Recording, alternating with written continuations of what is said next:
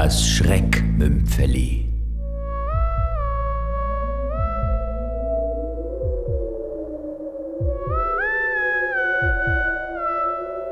Abenteuerurlaub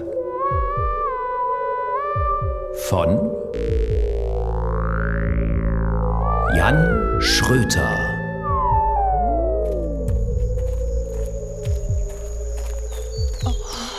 Vera stelzte mit verkrampften Schritten an Wohnwagen und protzigen Campern vorbei. Die verfügen wenigstens über Bordtoiletten. Sie verdrängte den Gedanken sofort wieder. Er änderte ja nichts an ihrem Zustand. Frühstückskaffee mit abgekochtem Loirewasser. So eine Scheißidee. Vera brach der Schweiß aus. Sie musste schleunigst das Sanitärgebäude finden. Eine gedrungene Holzbaracke mit der Aufschrift Lavatoire kam in Sicht. Gott sei Dank. Wie ein panisches Huhn dem schützenden Stall strebte Vera dem erlösenden Ziel entgegen.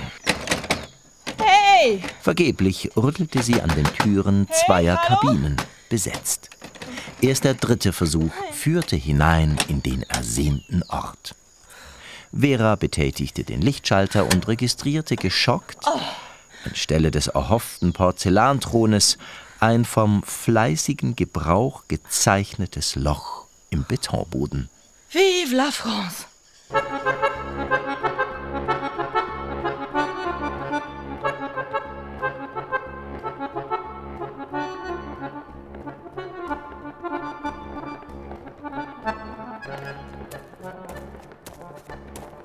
Als sie eine Viertelstunde später erleichtert zu ihrem Lagerplatz zurückkam, hatte Achim das Zelt bereits abgebaut, verpackt und mit seinen Klamotten im Kanu verstaut. Sag mal, ging es nicht ein bisschen schneller? Nein, Monsieur, ging es nicht. Hast du gesehen, was die hier für Toiletten haben? Da ist halt Frankreich. Ist halt Frankreich, ist halt Frankreich. Das höre ich ständig, seit wir in dieses verdammte Kanu gestiegen sind. Jetzt hör einfach mal auf zu nörgeln. Er zog seine Schwimmweste an. Können wir endlich abfahren? Erst wenn du mir versprichst, dass heute Abend nicht wieder so eine verdreckte Toilette auf mich wartet. Heute keine verdreckte Toilette. Versprochen. Mit vereinten Kräften zogen sie das Kanu über das flache Ufer in den Fluss, kletterten hinein und stießen sich ab, bis die Strömung das Boot erfasste.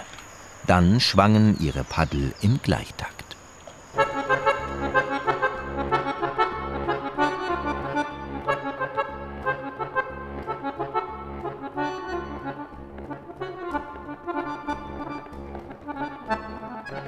Immerhin. Ansonsten hing der Haussegen ziemlich schief. Seitdem Achim seine Therapie begonnen hatte. Midlife Crisis lautete die Diagnose des Psychologen mit der Empfehlung, endlich wieder lernen, die eigenen Bedürfnisse in den Vordergrund zu stellen. Und entdeckt plötzlich seine Persönlichkeit als Naturbursche. Jedes Wochenende Fahrradtouren und Wanderungen.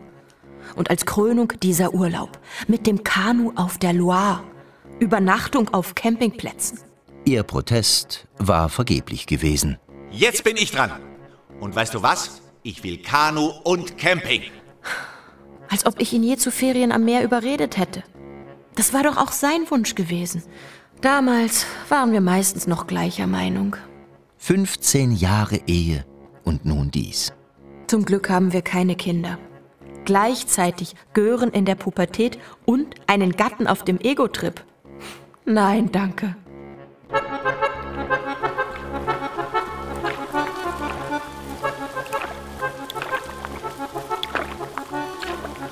Dann begann es zu regnen. Erst nur ein bisschen. Dann immer heftiger und ein Ende war nicht abzusehen. Wohl hatten sie Regenjacken bei sich, aber im offenen Boot sammelte sich bald das Wasser und schwappte ihnen in immer größer werdenden Pfützen um die Füße. Wie weit ist es noch bis zum Campingplatz? Kein Campingplatz. Heute nicht. Was dann? Überraschung. Sie wagte es kaum zu glauben. Vor Veras geistigem Auge formte sich der Traum von einer Luxussuite mit einem prachtvollen Marmorbad, von kühlen Drinks und einem weichen Bett. Vera war schon fast bereit, ihm die letzten drei Tage zu verzeihen. Oh, dieser scheiß Regen. Ein eiskaltes Rinnsal hatte den Weg zwischen Kapuze und Reißverschluss gefunden und katapultierte Vera zurück ins Hier und Jetzt. Es kam ihr vor, als würden sie nicht in einem Kanu sitzen, sondern die Loire in einer halbvollen Badewanne befahren, in einer Badewanne mit Kaltwasser. Leider. Wie weit ist es noch? Drei Kilometer. Ja, vielleicht vier. Das kann doch gar nicht sein. Bis zum nächsten Ort ist es sicherlich wesentlich mehr als drei, vier Kilometer. Vera wollte gerade zur Meuterei ansetzen und das Paddel niederlegen, da entdeckte sie es am Horizont. Eines dieser malerischen Loire-Schlösser inmitten einer gepflegten Parkanlage. Siehst du das Schloss da?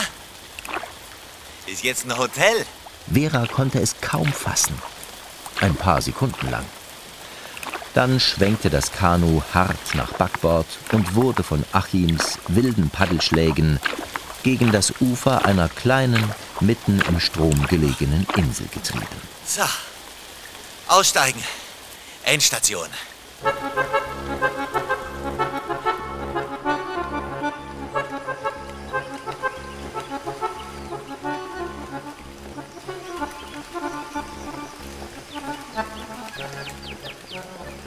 Irritiert sah Vera sich um.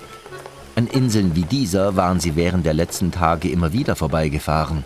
Die wirkten schon bei Sonnenschein nicht sonderlich einladend. Bei strömendem Regen löste der trostlose Anblick umgehend Depressionen aus.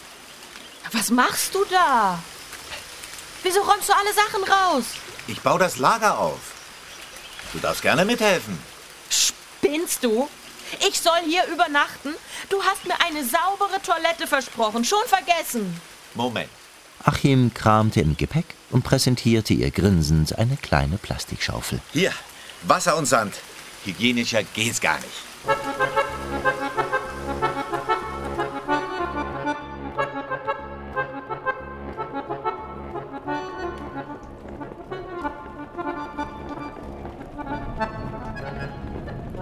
Draußen heulte der Wind. Regentropfen beharkten die Zeltplane in permanentem Trommelfeuer. Achim hätte es im Schlafsack ganz gemütlich gefunden, wäre da nicht dieses fiese Grummeln in seinem Magen gewesen. Du bist selber schuld, wenn du den Eintopf mit Flussbrühe kochst. Vera hatte das Nachtessen komplett verweigert, weswegen er jetzt alleine unter Magenschmerzen litt. Hast du noch ein Imodium? Nein, tut mir leid. Nimm die Schaufel. Wasser und Sand. Hygienischer geht's doch gar nicht. Achim lief bis zum stromaufwärts gelegenen Inselende, kroch in ein Gebüsch, breitete die Regenjacke wie eine schützende Zeltplane auf den Zweigen über sich aus und verschaffte sich Erleichterung. Er war mit sich und der Welt wieder zufrieden. Gut, der Wind heulte. Es regnete nach wie vor unaufhörlich. Achim merkte plötzlich, dass der Fluss seine Knöchel umspülte. Aufgeschreckt trat er den Rückzug auf trockenes Gelände an. Gott sei Dank steht unser Zelt auf dem höchsten Punkt der Sandbank. Und das Kanu ist absolut sicher festgebunden. Doppelter Seemannsknoten, alles zweimal nachgeprüft. Trotzdem trat er ans Ufer und zog ein paar Zentimeter vor der Wasserlinie mit der Schuhspitze einen Strich in den Sand. Es dauerte nicht lange, bis die Loire die Markierung überspülte. Achim beschlich nun doch ein ungutes Gefühl. Er eilte zurück. Als er das Zelt sah, kam ihm die Idee. Warte, bis der Fluss schon fast in Veras Schlafsack schwappt. Dann rettest du sie aus höchster Not und stehst als Held da. Er sah zu, wie das Wasser langsam das Zelt umspülte. Oder ich könnte das Kanu nehmen. Ohne Kanu und Schwimmweste ist Vera bei diesem Wetter verloren. Ich paddle ans Ufer, lasse das Boot wegtreiben und warte auf den Morgen. Tu so, als wäre ich wie das losgerissene Boot an Land getrieben worden. Dann stundenlang in Ohnmacht gelegen, aufgewacht und pure Verzweiflung. Wo ist meine geliebte Frau? Sie wollte unbedingt auf dieser Insel zelten, Monsieur le Gendarme. Wie soll ich nur leben ohne sie? Herrlich wirst du leben. Keine aufreibende Scheidung und nur noch das machen, was du willst. Das Wasser stand ihm jetzt schon bis zu den Knien und leckte an den Zeltleinen. Achim entschied sich, ein Held zu sein. Aber erst noch nach dem Boot sehen. Ohne Boot keine Rettung. Der starke Ast ragte noch weit aus dem wilden Wasser hervor, aber ohne Tau und ohne Kahn. Achim stapfte so schnell, wie es das heftig an seinen Beinen zerrende Wasser zuließ, zum Lagerplatz zurück. Das Zelt tanzte jetzt auf der trüben Flut, nur noch von einer einzigen Leine gehalten. Leer. Vera? Keine Vera. Vera! Vera! Dann löste die Krone eines von der Flut mitgerissenen Baumes das Zelt aus der letzten Verankerung. Wie eine tödliche Reuse schleifte es über den schlammigen Grund und riss den sich heftig wehrenden Achim mit sich.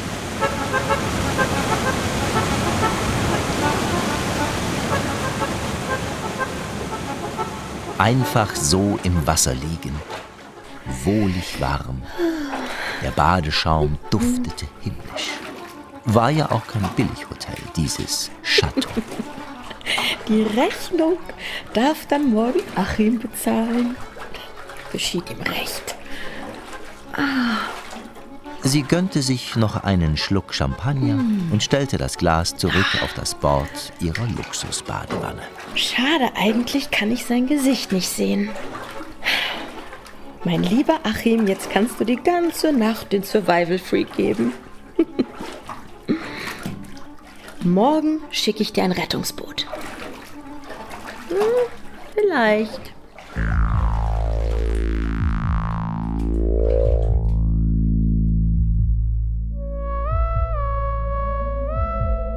Sie hörten